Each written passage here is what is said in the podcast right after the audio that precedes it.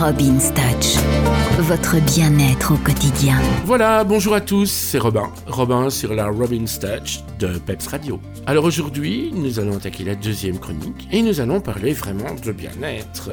Nous allons parler des huiles essentielles. Moi, je suis très huile essentielle, je suis un adepte du massage, de la relaxation. Et les huiles essentielles, il y a certaines huiles qui sont très très faciles à utiliser et qui font de vrais miracles. Vous avez notamment l'huile de Neroli, qui est une huile de pétales de fleurs d'oranger c'est une huile essentielle.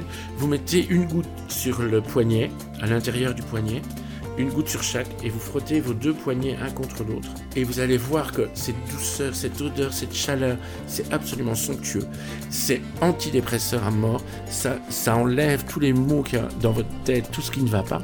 Ensuite, c'est une des huiles essentielles qui est comestible. Attention, quand on dit comestible, on la mange pas à la cuillère. Par exemple, vous faites un chocolat chaud un dimanche après-midi avec les enfants, il fait froid, il fait moche, il fait dégueu, vous faites un chocolat chaud. Eh bien, dans votre chocolat chaud, vous mettez une goutte d'huile essentielle de Neroli.